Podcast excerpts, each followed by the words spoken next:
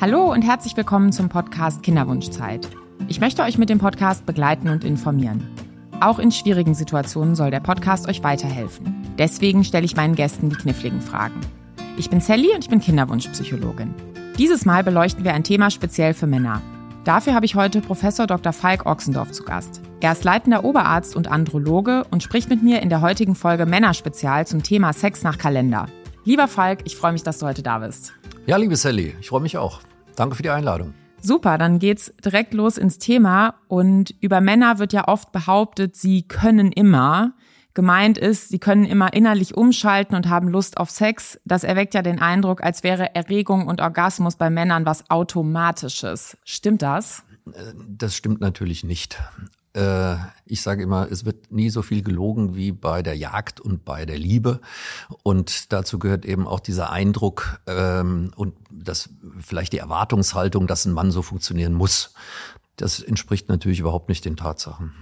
Man muss in der richtigen Stimmung sein. Man ist nicht immer offen und bereit, Sex zu haben. Und das ist auch meiner Ansicht nach nur ein kleiner Ausschnitt aus dem Spektrum der Sexualität.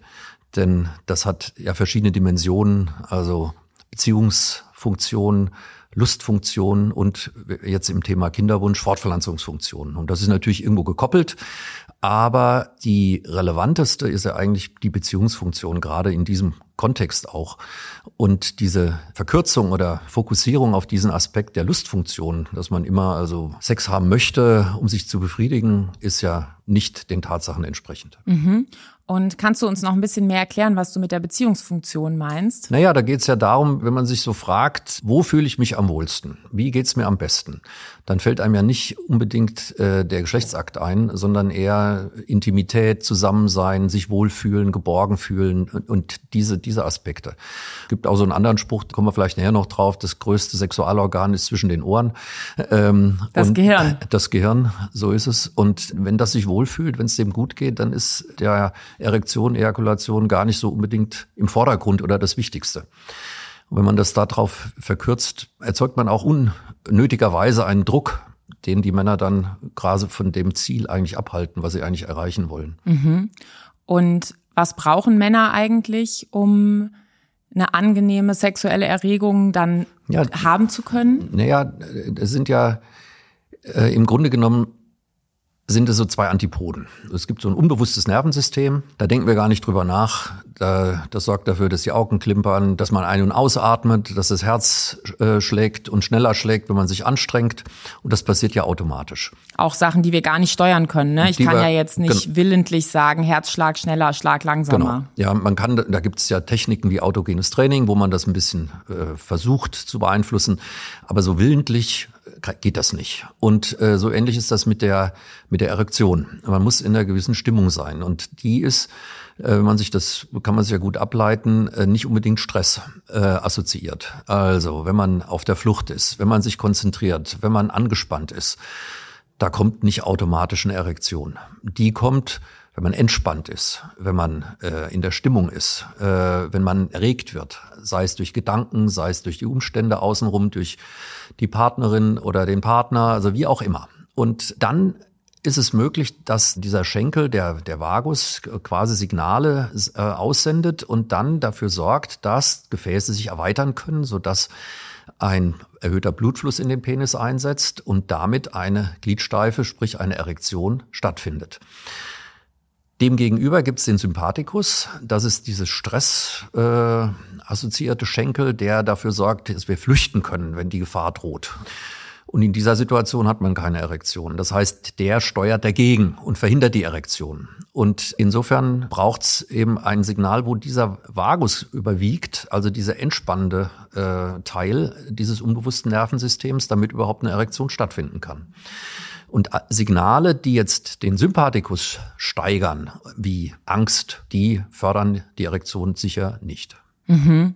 Ja, und wenn ähm, man jetzt an die Kinderwunschzeit denkt, wo Paare vielleicht auch sich schon hingesetzt haben und verstanden haben, okay, es gibt einen Eisprung und dann gibt es ein paar Tage vorher einen optimalen Zeitpunkt, um die größte Schwangerschaftswahrscheinlichkeit zu haben, können das Gedanken sein, die diesen Sympathikus anregen und diese Entspannung stören? Ja, unbedingt. Ähm, das kommt eben auf ähm, das den einzelnen Menschen an. Also es gibt Männer, die da vielleicht sensibler reagieren und denen das mehr Probleme bereitet als anderen, äh, so dass man das nicht pauschal sagen kann. Aber es gibt ähm, verschiedene Situationen. Also man hat das früher gesehen, als diese äh, IVF-ICSI-Therapien quasi neu äh, in die Klinik kamen ähm, dass Patienten, Männer, am Tag, als der Eisprung ausgelöst wurde und die Eizellen befruchtet werden sollen, es nicht schafften, eine Samenprobe abzugeben. Und diese äh, Befruchtung gar nicht stattfinden konnte, weil die einfach so im Stress waren, dass sie an dem Tag diese Probe abgeben mussten, dass es nicht funktioniert hat.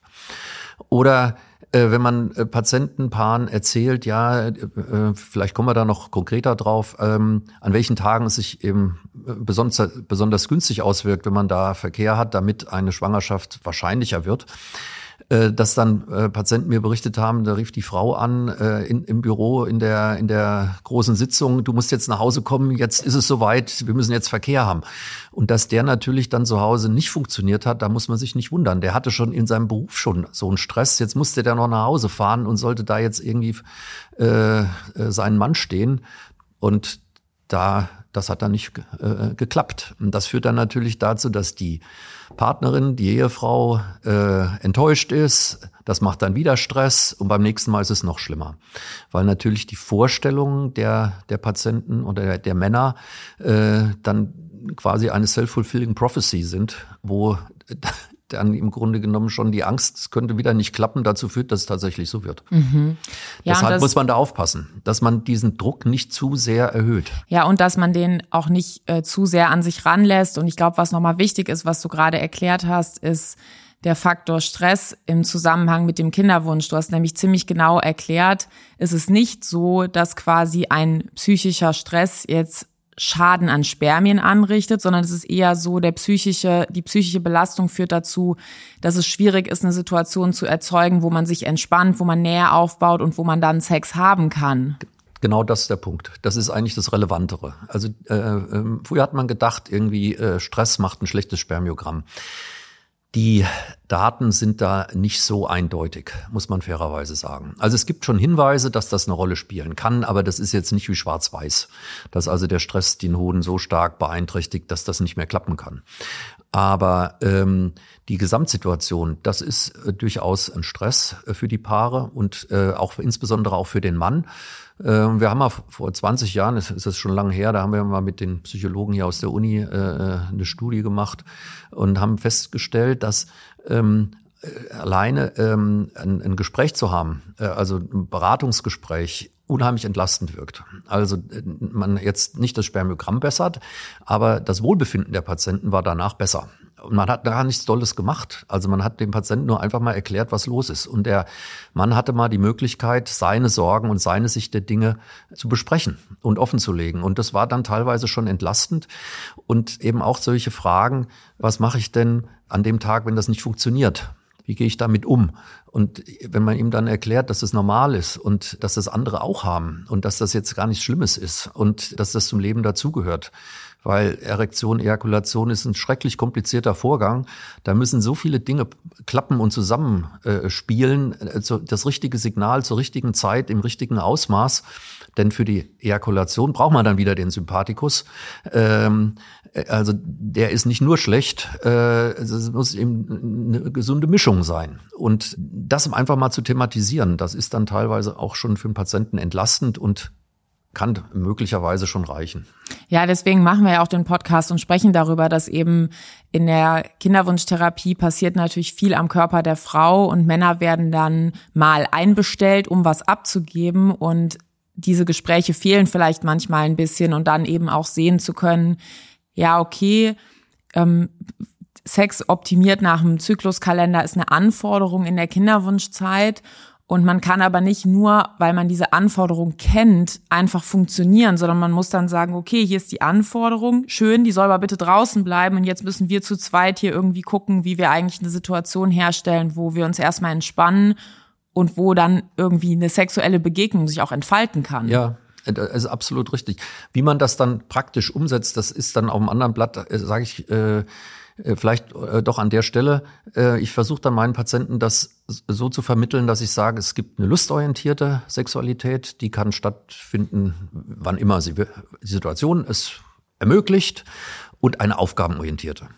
Die darf, die muss keinen Spaß machen, die darf Spaß machen, aber wenn nicht, ist nicht schlimm. Dass, dass man das im Kopf trennt. Äh, und ich habe den Eindruck, dass das einigen Männern auch hilft oder Paaren, äh, weil sie dann eben sagen, okay, das ist jetzt einfach ein Akt, der stattfinden muss. Äh, aber wir lassen unsere Beziehungen damit nicht diese, was ich vorhin sagte, diese äh, beziehungsorientierte Sexualität dadurch nicht zerstören. Das habe ich nämlich auch schon erlebt, dass Paare dann einfach äh, auch miteinander nicht mehr gut klarkamen, weil das einfach nur für beide nur noch Belastung war. Mhm. Äh, diese nach dem Kalender und äh, diese Beziehungsaspekte, die gingen völlig verloren. Ja, und äh, wie man das umsetzt, das ist gar nicht so leicht. Ich habe auch Patienten schon gehabt. Dann er arbeitete in Berlin, äh, sie arbeitete in Frankfurt. Die sahen sich nur am Wochenende. Wenn die Frau einen regelmäßigen Zyklus hat und der ist immer dienstags, dann werden die nie schwanger. Und ähm, das dann zu organisieren, da muss man die Fantasie halt des Paares irgendwie auch aktivieren, dass man sagt, okay, entweder wir treffen uns unterwegs irgendwo in der Mitte äh, zu den eigenen Tagen oder wir nehmen uns frei und der eine kommt mal dahin, der andere mal dahin und das ist dann unsere Zeit und die machen wir besonders schön äh, und nehmen diesen Druck raus. Und wenn es dann passiert, ist gut. Und wenn nicht, hat man wenigstens ein paar schöne Tage. Also da muss man ein bisschen meiner Ansicht nach auch die Fantasie der, des jeweiligen Paares aktivieren, dass die das umdeuten und das nicht so als Stress wahrnehmen, sondern eher als Möglichkeit, die, das, diese Paarbeziehung zu, zu intensivieren und dann vielleicht kommt es ja dann gleichzeitig auch noch zu einer äh, zur Chance, äh, schwanger zu werden. Ja, und das ist eine schöne Perspektive, dieser Anforderung damit zu begegnen, dass man versucht, es zusammen hinzukriegen und nicht irgendwie der eine ist schuld, weil er nicht liefert oder die andere ist schuld, weil die Stimmung nicht da ja. ist, sondern eben, und das, wie du auch erklärt hast, so ein bisschen zu trennen, dass in der Kinderwunschzeit sich das eben dann manchmal nicht ganz so anfühlt wie sonst. Und ich glaube, bei vielen ist aber auch so, wenn diese Anforderung nicht mehr da ist, dann ist auch wieder Raum für diese ganz natürliche ja, Beziehungssexualität. Ge genau, da, darum geht's ja. Also meiner Ansicht nach, ich versuche es auch immer so zu vermitteln, sag ich, wenn Sie ein Kind wollen, das ist ja quasi jetzt der die Krönung Ihrer Ihrer Paarbeziehung. Ja, und das ist ein Geschenk und das kann man nicht erzwingen. Genau, Geschenke kann man nicht erzwingen. Das, sonst wäre es ja kein Geschenk. Mhm. Und man hat auf jeden Fall ja diese Paarbeziehung, auf die kommt es doch an. Und die sollte nicht durch die Behandlung oder alles, was damit zusammenhängt, so leiden, dass man sich hinterher gar nicht mehr mag ja, sondern dass man es gemeinsam eben durchsteht als Herausforderung sieht, die man gemeinsam nur bestehen kann. Und irgendwie Schuldzuweisungen bringen da überhaupt nichts. Ja, das ist, glaube ich, nochmal ein ganz wichtiges Bild. Und wir haben es jetzt ein bisschen schon gestreift, nämlich ähm, das Zeitfenster, was eigentlich optimal ist, wenn man versucht, mhm. mit der Kalendermethode schwanger zu werden. Kannst du dazu was sagen? Ja, äh, da gibt's glaube ich, auch vielleicht falsche Vorstellungen. Also zumindest meine Wahrnehmung. Und es hat nichts unbedingt mit dem Bildungsgrad zu tun beim Schulabschluss, weil äh, ganz viele Menschen haben da sich eigentlich nie so richtig Gedanken drüber gemacht. Ähm, äh, Spermien sind mindestens 24 Stunden befruchtungsfähig, Eizellen mindestens 12. Das heißt, wir haben in einem Zyklus zwölf Stunden, wo es klappen kann. Das ist nicht viel. Ja. Und einem, in einem Monat hat man eine Chance. Ja, und das kann man mathematisch modellieren, äh, wenn man, äh, und das ist, hatte ich mal eine Umfrage gemacht, wir, sind, wir haben Kinderwunschpaare befragt, wie oft haben die denn Verkehr? Und das äh, kam raus im Schnitt zweimal pro Woche. Und dann gibt's die einen, bei denen ist das nur am Wochenende, weil die, ich hatte ja das Beispiel gerade gebracht, beruflich getrennt sind oder äh, so viel zu tun haben und das gibt's nur am Wochenende. Dann sind die Chancen schon mal nicht so gut, wenn die nur Samstag-Sonntag-Verkehr haben und der Eisprung ist halt irgendwann. Wenn man aber jetzt auch die rechnet, die wahllos irgendwie an de, in der Woche äh, es versuchen, dann müssen, frage ich jetzt mal die Zuhörer, wie viel Chancen hat man in sechs Monaten? Dass es zufällig mal klappt. Mit zweimal pro Woche. Eine Chance. Eine einzige. Und ähm, wenn man sich das bewusst macht, wundert man sich nicht, dass nicht 100 Prozent der Paare nach einem Jahr schwanger sind. Kannst du mir das nochmal vorrechnen? Das habe ich nicht genau verstanden. Du hast zwei Versuche mhm. pro Woche. Mhm. Und du nimmst sechs Monate, sind also sechsmal gibt es ein fertiles Fenster. Mhm. Dann ist statistisch so, dass du wahrscheinlich an einem einzigen Zeitpunkt einmal zum optimalen Zeitpunkt. Ah, dass du das fertile Fenster getroffen hast dass du das mit der Sexualität. Äh, das fertile Fenster mhm. getroffen hast. So. Und da gibt es eine Studie, die ist in den 60ern gemacht worden, an über 1000 Paaren. Die haben geschaut, wie viele Paare waren schwanger, wenn die zweimal pro Woche Verkehr hatten, äh, nach sechs Monaten, und es waren 25 Prozent. Mhm. Und die, die viermal pro Woche Verkehr hatten, waren mehr als 50 Prozent schwanger. Alleine, also unausgewähltes Kollektiv, einfach äh, so spontane, spontane, spontane Auswertung. Und ähm, und dann gibt es eine andere Untersuchung, da haben die Gewerkschaftsmitglieder äh, rekrutiert, das war in Dänemark, äh, die aufgehört haben mit der äh, Kontrazeption, die Pille abgesetzt haben und haben geschaut, ähm, und die Frauen waren ganz fleißig und haben genau dokumentiert, wann der Verkehr stattfand. Und anhand der Temperaturkurve und der Periode konnte man danach ungefähr abschätzen, wann dieses fertile Fenster war. Und hat man gesehen, eben pro Zyklus ist die Chance etwa so ein Drittel mhm. schwanger zu werden. Das heißt, wenn man das fertile Fenster trifft, werden nicht alle schwanger, sondern einer von dreien. Mhm. Und damit wird klar, warum das eben nicht so schnell klappen kann. Mhm. Oder warum das länger dauert und warum man mehr Versuche braucht. Und das sind alles Frauen gewesen, die später ein Kind bekamen. Also die fertil waren. Wenn man jetzt ein Paar hat, wo vielleicht eine äh, leichte Einschränkung ist auf der einen oder der anderen oder auf beiden Seiten, wird verständlich, dass es dann einfach mehr Versuche braucht und damit länger, bis es mal klappen kann. Ja, und wenn man dann so zurückdenkt an die Schulbildung, die ich zum Beispiel bekommen habe, ich bin 35 Jahre alt, dann erinnere ich mich in der Schulbildung immer an Achtung, einmal Sex und du bist schwanger und mhm. auf diese längere Zeit, die es dann vielleicht brauchen kann, ist man irgendwie mental vielleicht nicht so richtig vorbereitet. Ja, das, äh, deshalb will ich da ja einfach mal drauf hinweisen, ja. Und warum liegt das daran? Weil man hört man es in der Schule, je jünger die Frauen sind, umso fertilisierbarer ist die Eizelle. Das heißt, da kann es gut sein, dass die ein bisschen länger lebt, dass die äh, weniger Fehler macht, dass die, und dadurch wird man leichter schwanger. Die Kinderwunschpaare sind ja alle viel älter. Und damit ist die Wahrscheinlichkeit, dass eine Einschränkung vorliegt, einfach höher. Und damit ist dieses Problem, was ich eben schilderte, dass man eben nicht bei jedem Versuch schwanger wird, viel größer. Mhm.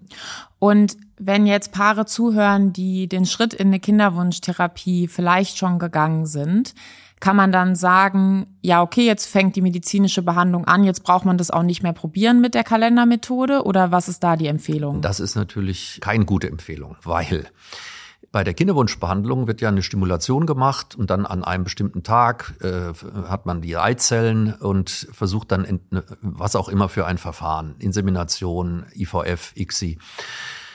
Aber man hat ja sonst in jedem Zyklus die Chance, schwanger zu werden. Auch zwischendurch, auch im nächsten Zyklus, während die äh, Kinderwunschzentren ja dazwischen immer ein bisschen Pause machen, weil das ja doch für die Frauen durchaus belastend ist, auch diese Hormonbehandlung immer wieder äh, durchmachen zu müssen. Und es gibt genügend Daten, die zeigen, dass solche äh, äh, Paare durchaus spontan schwanger werden können.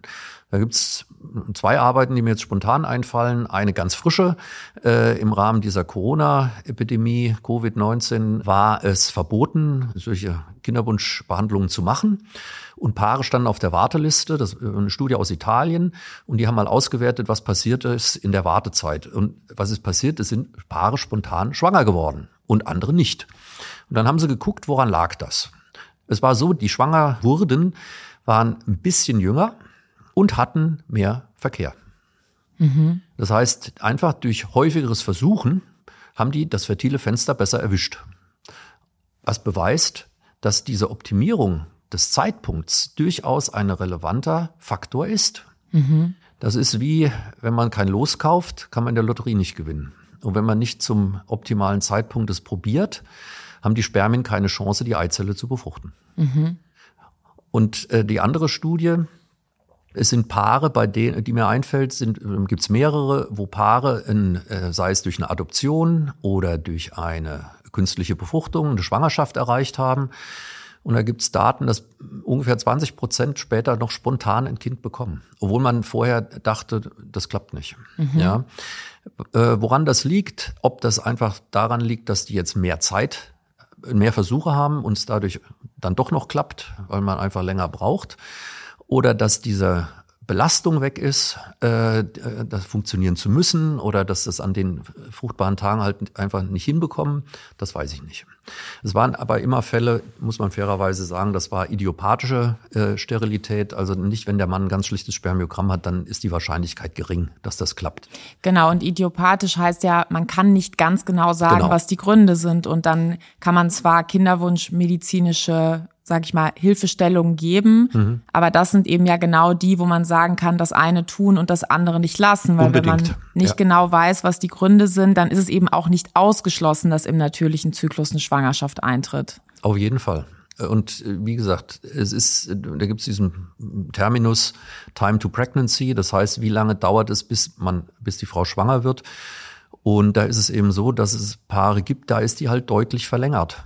Ja, auch zum Beispiel bei Männer, wenn die alt sind, die haben auch eine längere Time to Pregnancy, auch mit jüngeren Partnerinnen. Ja, also das heißt irgendwie. Ah, noch ein Mythos. Noch ein Mythos, ja, ja. Also wird ja immer gesagt, Männer können immer. Kannst du dazu noch was sagen? Wie entwickelt sich äh, das im? Ja, also die die die äh, Spermiogramme sind nicht jetzt, dass da so ein, äh, ein stetiger Abfall zu verzeichnen ist. Es gibt ja auch genügend Beispiele von alten, bekannten Männern, die noch im hohen Alter ein, ein Kind zeugten. Also die sind schon noch fertil. Da fällt mir noch eine Studie ein. Da wurden junge Frauen äh, untersucht und man hat geschaut, wie lang ist die Zeit bis zum Eintritt der Schwangerschaft in Abhängigkeit vom Alter der Männer. Und da hat man eben gesehen, dass obwohl die Frauen alle gleich jung waren, äh, ältere Männer eine längere Time to Pregnancy hatten. Also wenn die über 50 waren, dauerte das mehrere Monate länger, bis diese jungen Frauen schwanger wurden. Also was zeigt, dass eben doch hier irgendeine Funktionseinschränkung dann im Laufe der Zeit doch eintreten kann. Und können die Männer das, sage ich mal, an ihrem Vitalgefühl irgendwie Nein, spüren? Das hat ja gar nichts damit zu tun. Also das wird ja immer wieder verwechselt. Dass äh, die Fähigkeit, Erektionen und Ejakulationen zu haben, hat ja überhaupt nichts zu tun mit der Hodenfunktion. Ähm, also beim Hoden unterscheidet man eine, wir sagen exokrine und endokrine Funktion. Exokrin heißt, die Tubuli produzieren Samenzellen. Ähm, und das Endokrine heißt, die leidigschen Zwischenzellen produzieren Testosteron. Und das Testosteron, diese Hormone, die sind für das Männlichsein verantwortlich, also Kraft, Libido, ähm, Stimmung, äh, Leistungsfähigkeit. Und ein Mann kann ganz normal männlich sein und normal funktionieren, auch wenn die Tubuli überhaupt keine Spermien produzieren. Das merkt er nicht. Das ja. heißt, ich habe überhaupt keine Möglichkeit daran, als Mann zu spüren, wie viel Lust ich auf Sex habe oder auch wie meine hormonelle Situation ist, sozusagen. Da, da merke ich nicht, ob so gute Spermien produziert Nein, werden. Das merkt man überhaupt nicht. Woran kann man merken, dass da eine Veränderung passiert?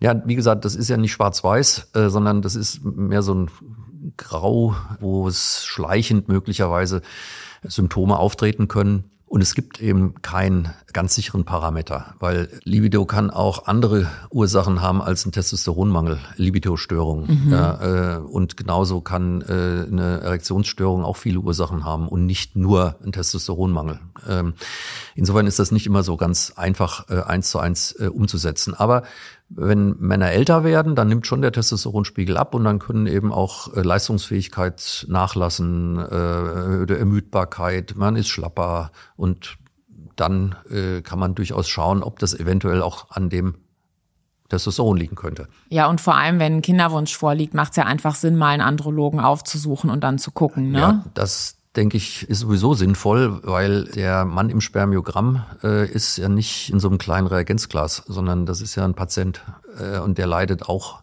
Und der muss meiner Ansicht nach auch die Chance haben, einfach seine Ängste, Nöte und sich der Dinge mal loszuwerden. Wenn man dann das auch bespricht, teilweise kommt dann raus, der Mann hat so viel zu tun beruflich. Der sagt, ich brauche gar kein Kind. Meine Frau will eins. Ich bin auch happy ohne. Ja, und aber die Frau ist fix und fertig und äh, und das Leben dreht sich nur um diesen Kinderwunsch und da gibt's natürlich dann auch so ein paar Probleme. Und wenn das nicht adressiert wird, dann wird das auch irgendwie meiner Ansicht nach keine glückliche äh, einer Lösung finden, weil wenn wenn die, wenn die sich nicht mal selber einig sind, ob sie einen Kinderwunsch haben oder nicht, ja. Oder ein anderes Paar erinnere ich mich, die hatten einen Termin morgen für ICSI und die hatten seit einem halben Jahr gar keinen Verkehr mehr, weil die Beziehung gekriselt hat. Und dann denke ich, ist das nicht gut, wenn die dann diesen Kinderwunsch um Teufel komm raus erfüllen, äh, ohne dass das erstmal in der Beziehung geklärt wird. Mhm. Ja, und manchmal braucht man ja erstmal so eine Art sicheren Raum, wo man vielleicht seine Gedanken oder wie es einem geht aussprechen kann. Und das finde ich total wichtig, dass äh, du da deine ärztliche Funktion eben nicht verstehst als, jo, kommen Sie vorbei, ich vermesse Sie, tschö, sondern eben zu schauen, gerade beim Kinderwunsch, was ja ein Lebensthema ist, zu gucken, wie kann ich mich da orientieren, wie weit wollen wir gehen, was für Dinge wollen wir umsetzen, wie gut kriegen wir es in der Beziehung hin. Mhm. Ich will, ich will jetzt nur, dass das nicht falsch rüberkommt. Ich habe auch Patienten gehabt, wo der Mann völlig fertig war und leidet, wenn er erfährt, dass das eben vielleicht auch an ihm liegt, dass er ein schlechtes Spermiogramm hat. Da geht dann natürlich naja, viel durcheinander. Eben, die fühlen sich dann nicht als echter Mann, äh, als Versager. Das äh, teilweise brechen Welten zusammen. Die äh, haben, die leiden genauso dran, äh, wenn sie kein Kind bekommen, weil sie das in ihrem Lebensentwurf einfach als ganz, ganz wichtig und vordringlich sahen. Und äh, die dann aufzufangen, ist auch nicht so leicht. Ja, also es gibt beides. Aber äh, das muss man halt irgendwie adäquat versuchen, mit denen zu kommunizieren und mit dem Patienten dann irgendwie einen Weg zu finden. Es gibt, wie sonst in der Medizin auch. Ja, es gibt ja auch sonst Situationen, wo wir keine Lösung haben, wo wir den Therapiewunsch, den verständlichen des Patienten zur Heilung oder zu einer definitiven Lösung nicht äh, anbieten können. Und so ist es hier auch. Und dann muss man mit dem Patienten reden und überlegen, was ist machbar und wie kommen wir aus der Situation raus. Mhm. Welche Alternativen gibt es hier? Und glaubst du, dass die Paare auch ein glückliches Leben haben können, wenn der Kinderwunsch nicht erfüllt wird? Ja, da komme ich wieder auf mein eingangs Gesagtes zurück. Ja, das ist eben meiner Ansicht nach erstmal um die Paarbeziehung. Und äh, teilweise können die Paare auch ohne das als Herausforderung annehmen und dann das auch überwinden und dann ihr Leben anders ausrichten, gemeinsam. Ja, äh, teilweise endet das in einer Adoption. Teilweise endet das in der heterologen Insemination. Ähm, das ist ganz unterschiedlich. Also mit einer Spende. Und, mit ne? einer Samenspende. Teilweise endet es auch mit dem Akzeptieren der Situation. Und äh, das ist dann nicht unbedingt jetzt auch schädlich, sondern im Gegenteil. Die, die müssen sich ja dann umso mehr noch gegenseitig stützen, um, um diesen Verlust, dass es nicht klappt, äh, na, zu überwinden und zu bearbeiten. Ja, und was mich jetzt mal interessieren würde, aus deiner differenzierten Sicht auf die Fruchtbarkeit auch von Männern, verwendest du überhaupt die Wörter fruchtbar, unfruchtbar? Nein, das ist ja immer nur relativ. Also nur wenn wirklich gar keine Samenzelle da ist, sind die Paare unfruchtbar. Aber meistens ist das ja ein, ein Kontinuum. Das heißt, es gibt äh, Männer, die haben eingeschränktes Spermiogramm, aber die sind nicht unfruchtbar. Es dauert nur länger. Das ist das, was ich vorhin sagte. Das ist eine Wahrscheinlichkeit. Und äh, oder sie brauchen eben wirklich eine künstliche Befruchtung. Äh, dann klappt das kann es auch noch klappen. Und äh, auch in natürlichen Experimenten, es gibt eine ein, ein genetische Störung, das nennt sich Kleinefelder-Syndrom, das kennt kaum jemand, äh, obwohl es sehr viele Männer betrifft. Die werden oft nicht erkannt, äh, wo die Hoden nicht richtig funktionieren, sowohl bezüglich der Hormonbildung als auch bezüglich der Fähigkeit, Spermien zu bilden. Und da gibt es Patienten, die können einige wenige Spermien produzieren, unter einer Million. Da wird jeder sagen, der ist unfruchtbar. Und es gibt in der Literatur gesicherte, also abgesicherte äh, Väter mit diesen Befunden. Also es ist immer ein gemeinsam. Wenn die Frau super fertil ist, dann kann die sogar das kompensieren. Ja, also das heißt, es gibt keine Schwarz-Weiß. Antwort. Ja, Deshalb würde man immer, also ich spreche immer nur von Subfertilität, eingeschränkter äh, äh, Fähigkeit, eine Schwangerschaft dabei zu führen oder so. Also unfruchtbar ist wirklich dann, wenn ich keine Spermien finde. Genau, und selbst dann ist ja noch mit diesem Wort nicht gesagt, dass es keine Behandlungsmethode gibt. Nein, ich meine nur auf natürlichem genau, Wege. Genau. Und dann haben wir ja auch noch über idiopathisch gesprochen. Das heißt, auch selbst wenn diese Feststellung vorliegt, weiß man nicht notwendigerweise, woher es kommt. Und dann kann es ja auch sein, dass mit dem Vergehen von Zeit und eben dem Nutzen von dem fertilen Fenster doch eine Schwangerschaft eintritt. Ja, unbedingt. Also ich erinnere mich dran, ich hatte einen äh, bekannter Androloge aus München, bei dem ich verschiedene Fortbildungen besucht habe, der sagte immer, achten Sie darauf, dass Sie nicht so schnell Termine vergeben. Warum? Ähm, weil wenn die Paare oder die Männer erstmal so einen Termin ausgemacht haben, dann entlastet das. Weil sie jetzt wissen, es kümmert sich jemand drum. Ich habe mich, ich habe jetzt mich gekümmert und dann werden viele schon allein in der Wartezeit bis zum Spermiogramm oder bis zum Arzttermin spontan schwanger weil einfach diese Entlastung auch stattfindet. Aber nicht durch Magie, sondern weil dann Entlastung ist, Sexualität findet statt und Chancen werden genutzt. Genau, weil, weil jetzt äh, vorher ist da unheimlich Druck und jetzt auf einmal sagen, ja, jetzt können wir es einfach machen, wie wir wollen, weil wir haben ja den Termin. Und dann kümmert sich ja einer drum. Und, äh, und allein das glaube ich schon, das ist äh, ja, ist keine Magie, sondern es ist einfach, äh, die, die, dieser Stress wird weniger. Ja. Ja, und das ist, glaube ich, nochmal aber wirklich äh, wichtig zu verstehen. Die Schwangerschaftswahrscheinlichkeit ist eben dann, wenn Eizelle und Samenzelle sich treffen können. So ist es, genau. Und äh, das hat man jetzt, glaube ich, gar nicht ausgeführt. Vielleicht sollten wir da noch ein Wort drüber verlieren. Wann ist es überhaupt möglich? Wann ja. ist dieses fertile Fenster? Also der äh, weibliche Zyklus ist in der zweiten Hälfte immer sehr konstant. Also wenn der Eisprung war, dann dauert es 14 Tage bis zur nächsten Periode. Während die erste Hälfte ist variabel. Und da ist das große Problem, wenn ich von vorne lebe, weiß ich ja nicht, ist jetzt ein Tag länger oder ein Tag kürzer. Es gibt nun Frauen, die haben sehr stabile Zyklen. Äh, da kann man das dann so relativ gut äh, festlegen. Aber bei äh, vielen schwankt das ja mal um ein, zwei Tage. Das ist ja völlig normal. Aber dann ist es halt nicht so leicht zu wissen, wann es passt. Und ähm, wenn man davon ausgeht, dass jetzt im Zyklus, also 14 Tage vor Beginn der Periode der Eisprung war, dann kann man, wenn man da ein paar Zyklen mal beobachtet, kann man dann schon ungefähr sagen, ah, in Zyklusmitte, da ist ungefähr der Eisprung. Und dann gibt es äh, eben Untersuchungen, die haben geguckt, wann wurden die Paare schwanger mit der größten Wahrscheinlichkeit. Und das war dann eben äh, am Tag, wenn die Verkehr hatten, am Tag des Eisprungs, ein Tag davor, zwei Tage davor, drei, vier und fünf Tage davor. Wobei die letzten drei genannten, da waren die Chancen klein. Das sind halt Spermien, die sehr lange leben. Aber diese drei anderen Tage, also zwei Tag, ein Tag vor dem Eisprung und am Tag des Eisprungs, das sind so die besten Aussichten. Ja, okay. Und wie ist das eigentlich mit äh, Selbstbefriedigung von Männern, wenn die auch einen Samenerguss haben? Wie ist das in der Kinderwunschzeit? Eher tun oder eher lassen? Also um diese fruchtbaren Tage herum ist das natürlich nicht so unbedingt äh, sinnvoll, weil es gibt einen Speicher der Spermien im Nebenhoden. Und äh, es gibt äh, den Begriff der Karenz, das heißt die Tage äh, ohne Samenerguss. Und da hat man gesehen, dass es einen linearen Zusammenhang gibt zwischen der Zahl der Spermien und der äh, Zeit der, dieser Enthaltsamkeit, der Karenz. Also ich kann welche ansparen. Sozusagen. Wie lange ja. kann ich ansparen? So, ja, äh, das, jetzt kann man ja mal drei Jahre keinen Samenerguss haben, dann hat man genügend Na, für diesen einen Tag. Nein, das ist Quatsch, äh, weil es gibt ja Spontanejakulationen in der Nacht. Äh, der Körper hilft sich selbst. Also man kann das nicht beliebig äh, äh rauszögern und das macht ja auch gar keinen Sinn.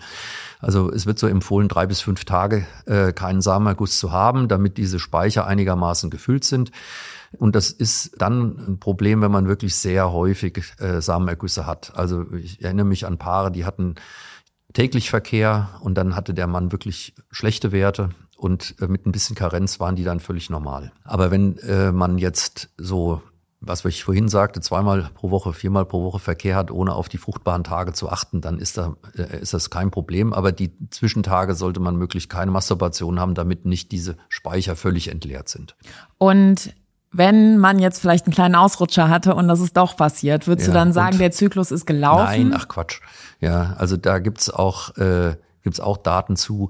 Also gerade wenn ein, ein Mann nicht so ein Superspermiogramm hat, dann hat sich gezeigt, dass die nächste Probe am nächsten Tag nach dem Samenerguss, die war genauso gut wie die an dem eigentlichen Tag. Also das wird interessanterweise nicht dramatisch schlechter. Äh, und es wird durchaus auch empfohlen, wenn ich jetzt vorhin von diesen drei Tagen sprach, dass man es da wenigstens einmal am Tag probiert. Wie gesagt, aufgabenorientiert. Das erhöht die Wahrscheinlichkeit. Mhm. Es gibt auch Daten, dass eben dieses Timing wirklich die Schwangerschaftschance erhöht. Also da gibt es so ein Cochrane, das ist so eine Analyse von verschiedenen äh, Studien und die also gezeigt haben, dass die Wahrscheinlichkeit der Schwangerschaft wird höher, wenn man eben so ein Zyklus optimiertes äh, Sexualverhalten äh, macht. Ja, und wichtig ist halt, dass man irgendwie versucht, diese Informationen, die halt sehr auf einer, ich sag mal, rationalen Kopfebene sind. Ne? Wir sprechen jetzt hier, aber wir könnten ja jetzt uns auch so Kalenderblätter angucken und Kreuzchen ja, machen, dass man sagt, okay, das ist jetzt mein Wissen, was ich habe. Und trotzdem ist es so, dieses Wissen wird nicht dazu führen, dass mich jetzt spontan die Lust überkommt, sondern dafür Nein. muss ich Raum schaffen. Ich brauche genau. Zeit, ich brauche eine Begegnung. Das ist ja das, was ich vorhin versucht habe zu vermitteln, dass man halt irgendwie versucht, sein Leben so einzurichten, dass diese Zyklusmitte, diese fruchtbaren Tage, dieses fertile Fenster irgendwie äh, nicht so mit Stress besetzt ist, sondern irgendwie, das ist eine schöne Zeit, da, da, machen, da tun wir was für unsere Partnerschaft, wie auch immer. Und wenn es dabei zum Sex kommt, wunderbar. Aber ansonsten ist trotzdem eine schöne Zeit. Ja, und äh, also oder oder man schafft es eben, das wirklich so ganz rational zu rationalisieren, was ich vorhin meinte, mit mhm. dem Aufgabenorientiert.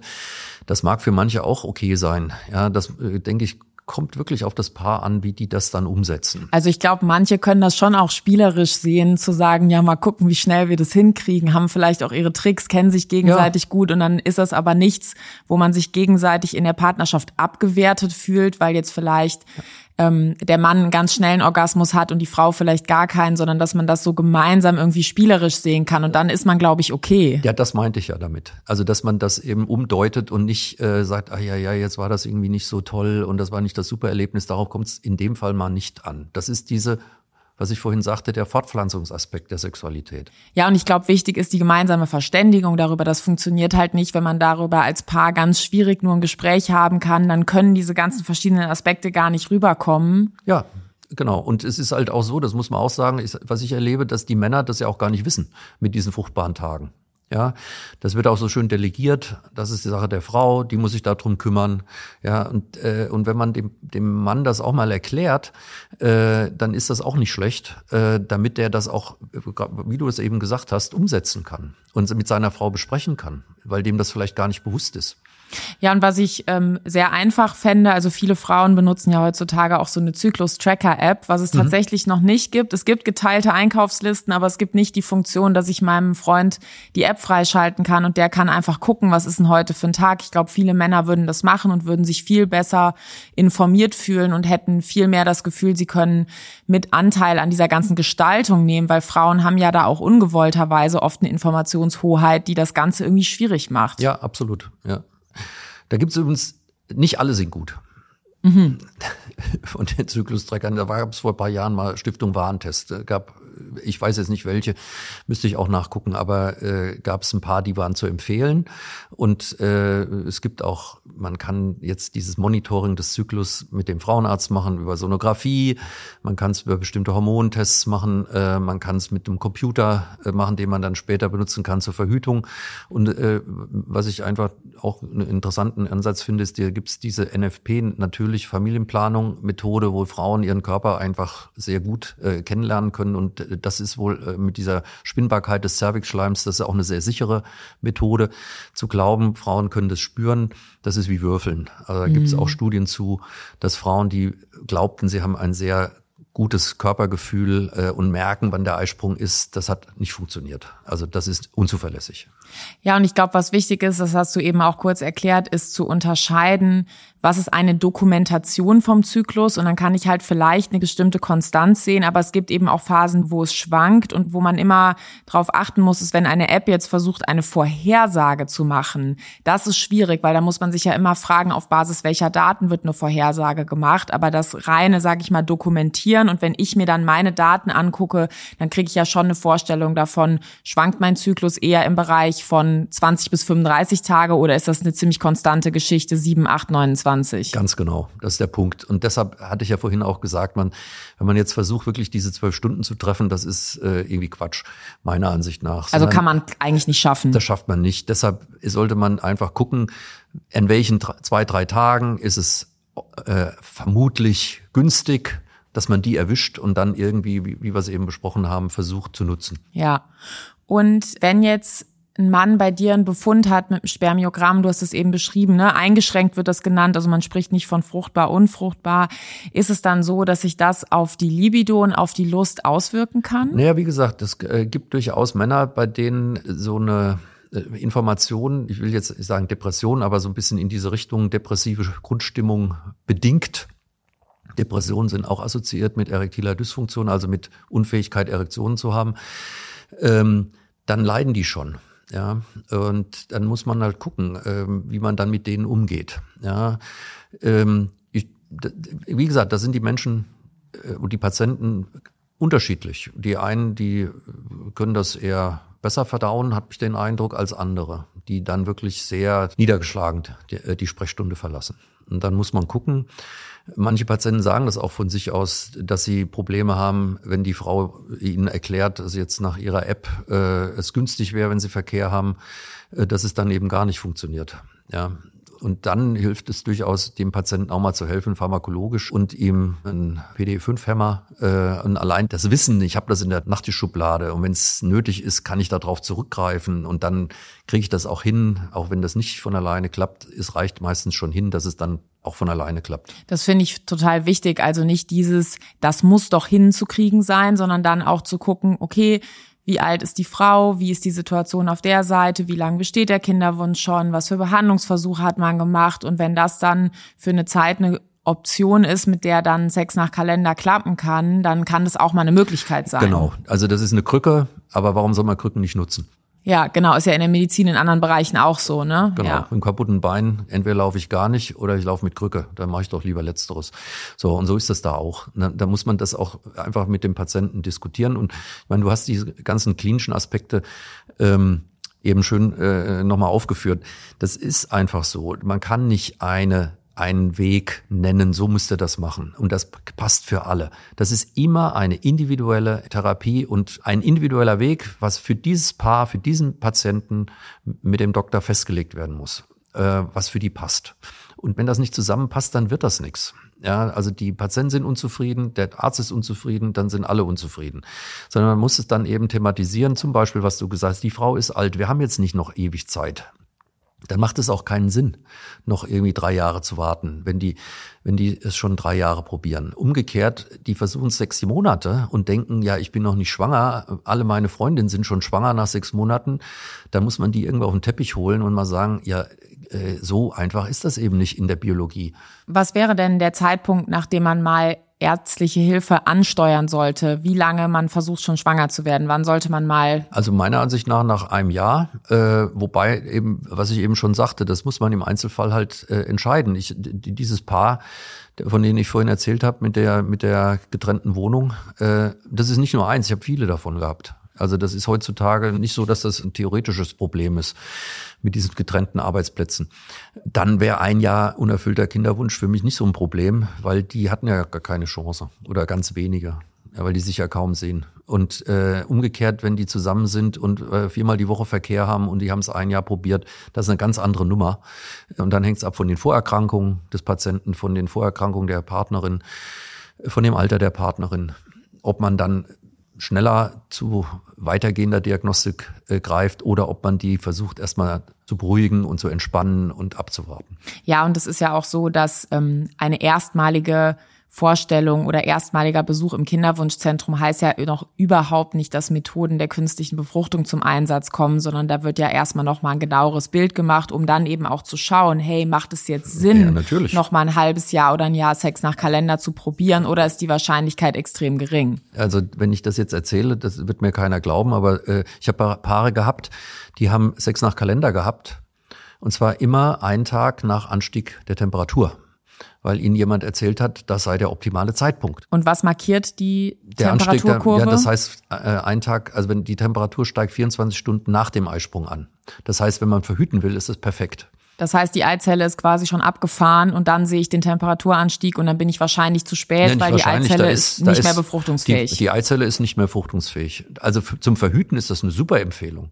Aber zum Kinderkriegen ist es absolut kontraproduktiv. Aber ich meine, alleine durch so eine Information dem, dem Paar mal zu vermitteln, wie kurz dieses Fenster ist und dass man das erwischen muss und wie, dass die Chancen nicht so 100 Prozent sind, das ist nicht so automatisch, dass das klappt. Das entlastet dann teilweise, finde ich, weil die dann sagen, na ja, kein Wunder, dass das noch nicht klappt. Ich hatte ja noch kaum Chancen. Ja, und gleichzeitig ist es eben auch nicht so schwarz-weiß, dass man dann sagen kann, wenn eine Einschränkung vielleicht auf Seiten der Frau vorliegt mit einer bestimmten Erkrankung oder auch eine Einschränkung des Spermiogramms, das bedeutet dann eben nicht schwarz-weiß, geht oder geht nicht, sondern bedeutet wahrscheinlich, diese Time to Pregnancy ist länger und dann muss man zusammen irgendwie schauen, auch mit der ärztlichen Beratung, welche Behandlungsformen machen Sinn genau. und was können wir aber auch noch hinkriegen und ja, genau, ja. alle Möglichkeiten irgendwie so ins Körbchen zu legen. Absolut, ne? und es gehört auch dazu, dass man den Mann mal anschaut. Teilweise haben die eine Varikozele zum Beispiel, die man sanieren kann. Was ist das? Eine Krampfader am Hoden haben viele Männer, die Kinderwunsch haben. Äh, die können die Spermienproduktion negativ beeinflussen, diese Krampfadern. Und äh, da wäre dann einfach die Chance auch für eine spontane Schwangerschaft höher. Und oder du hast jetzt gerade gesagt, das haben viele Männer, die einen Kinderwunsch haben. Kommt das durch den Kinderwunsch nein, oder woher? Nein, nein, nein. Es ist einfach, die, äh, die Krampfader kommt durch den aufrechten Gang. Aber wenn man so unausgewählt ein Kollektiv untersucht, so Männer einfach so, dann sind da bei jedem fünften kann man eine finden. Und im Kinderwunsch äh, Bereich, also wenn wir unsere äh, Patienten angucken, bei jedem Dritten. Also es ist häufiger einfach. Also liegt es nahe, dass das irgendeine Rolle spielt. Ja, und es ist nicht so, dass jeder Hoden damit geschädigt wird, aber in Einzelfällen kann es durchaus sein, dass das eine ungünstige Auswirkung hat. Äh, auf die Hodenfunktion bezüglich der Spermienbildung. Und wenn man diese Krampfader behandelt, ist die Chance sehr gut, dass es sich erholt. Und damit ist die Wahrscheinlichkeit höher, dass eine Schwangerschaft, was mhm. wir eben schon hatten, eine Schwangerschaft eintritt. War jetzt ein Beispiel. Oder bestimmte Noxen wie Rauchen. Das steht ja nicht nur auf der äh, Zigarettenschachtel, sondern es ist eben so, dass Nikotin die Spermien Produktion, äh, die, die Spermien schädigt. Und zwar geht es nicht so sehr um die Zahl oder die Funktion, sondern die DNA wird geschädigt. Und dann funktionieren die Spermien nicht so gut. Die können dann nicht so gut befruchten. Und das sieht man eben auch nicht im Spermiogramm. Aber das sind so Dinge, die man dann thematisieren kann. Mhm. Oder sollte, sollte. Das heißt, bei jemandem, der raucht, würde man gar nicht notwendigerweise im Spermiogramm eine geringere Zahl sehen. Genau. Manchmal ist die Beweglichkeit beeinträchtigt, das ist richtig, aber es kann ihm auch sein, dass das Spermiogramm scheinbar ganz normal aussieht und trotzdem ist die Funktion der Spermien eingeschränkt. Ja, und das ist, glaube ich, vielleicht für Menschen, die zuhören und rauchen, dann eine wichtige Info. Ich glaube, mittlerweile bieten alle Krankenkassen Rauchaufhörkurse an und dass man bei sowas sich dann nochmal informiert und eben guckt, wie das funktionieren kann. Von der Wahrscheinlichkeit her, wenn man sich einfach vorstellt, man kommt auf die Welt, das ist mein, mein, meine Sicht der Dinge und hat eine bestimmte Ausstattung. Also die Hodenfunktion ist gut oder mäßig oder äh, nicht so doll. Und dann kommt alles andere noch dazu. Infekte, ähm, eine Varikozele, andere Noxen. Und hat man vorher einen Hoden, der super fit ist, dem ist das wahrscheinlich völlig egal, ob man noch eine Varikozele hat oder nicht. Aber einer, der schon eingeschränkt funktioniert, der wird das äh, dann nicht mehr packen. Und äh, wenn man das jetzt als Bild sieht, wenn man so einen Muskelmann hat und tut ihm 20 Kilo auf den Rücken, auf den Rucksack, der wird trotzdem den Berg hochjoggen. Mhm. Das ist ihm völlig egal. Äh, der kann noch einen zweiten tragen. Und, aber einer, so ein, so ein Hänfling, der also gerade sich selber hochträgt, wenn man dem noch 20 Kilo auf den Rücken packt, der packt das halt nicht mehr. So, und wenn man also den Hoden äh, entlasten will, dann ist alles, man weiß ja nicht, wie gut der jetzt von Natur aus war, aber wenn man alles, was man vermeiden kann, ihm abnimmt, also ihm die Steine aus dem Rucksack rausnimmt, damit er so gut es er selber kann, hinkriegt, dann ist das ja vielleicht schon hilfreich. Mhm. Und du hast jetzt Infekte erwähnt. Was für eine Auswirkung haben Infekte auf die Hodenfunktion? Ja, also Fieber ist bekannt, kann äh, über die Temperatur den Hoden negativ beeinflussen.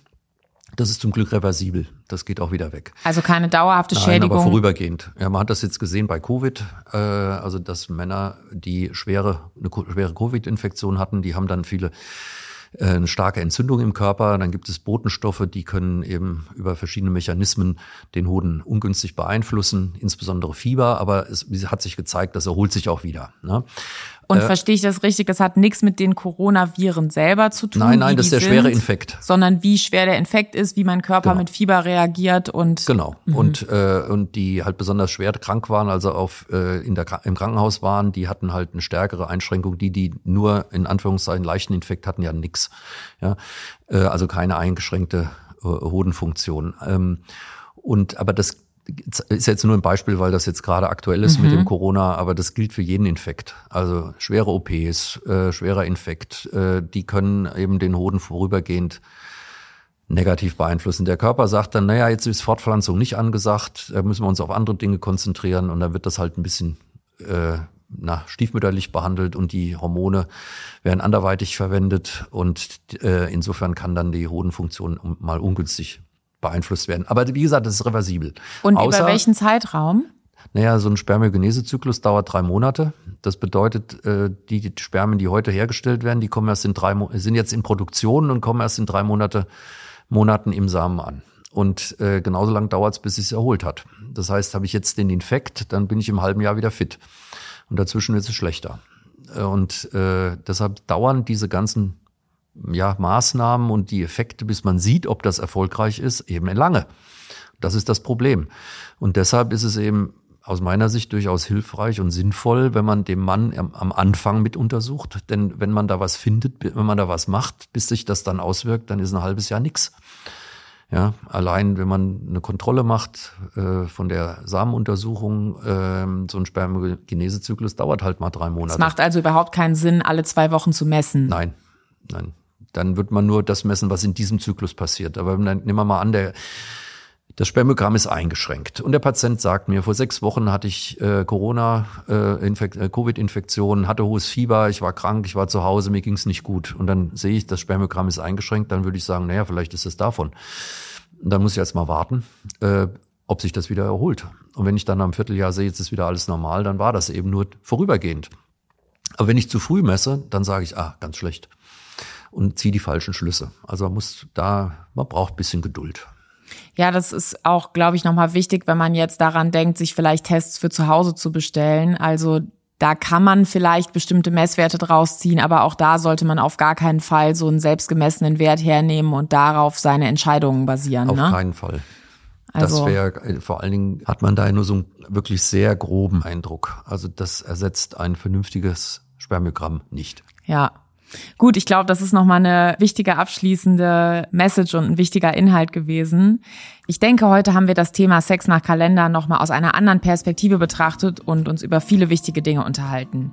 Vielen Dank, lieber Falk, dass du dir die Zeit genommen hast, um mit mir zu sprechen. Liebe Hörerinnen und Hörer, wenn ihr euch ein Thema wünscht, schreibt an 416r.bmfsfj.bund.de. Die E-Mail-Adresse findet ihr in der Episodenbeschreibung. Dieser Podcast ist Teil eines Unterstützungspakets und zwar vom Informationsportal Kinderwunsch. Auch diesen Link findet ihr in der Episodenbeschreibung. Abonniert den Podcast auf dem Podcast-Player eurer Wahl. Wenn er euch gefällt, gebt dem Podcast eine 5-Sterne-Bewertung. Das hilft uns, noch mehr Menschen mit dem Thema zu erreichen. Vielen Dank fürs Zuhören und ich freue mich schon auf die nächste Folge. Weitere Hilfe und Unterstützung finden Sie auf dem Informationsportal des Familienministeriums unter www.informationsportal-kinderwunsch.de.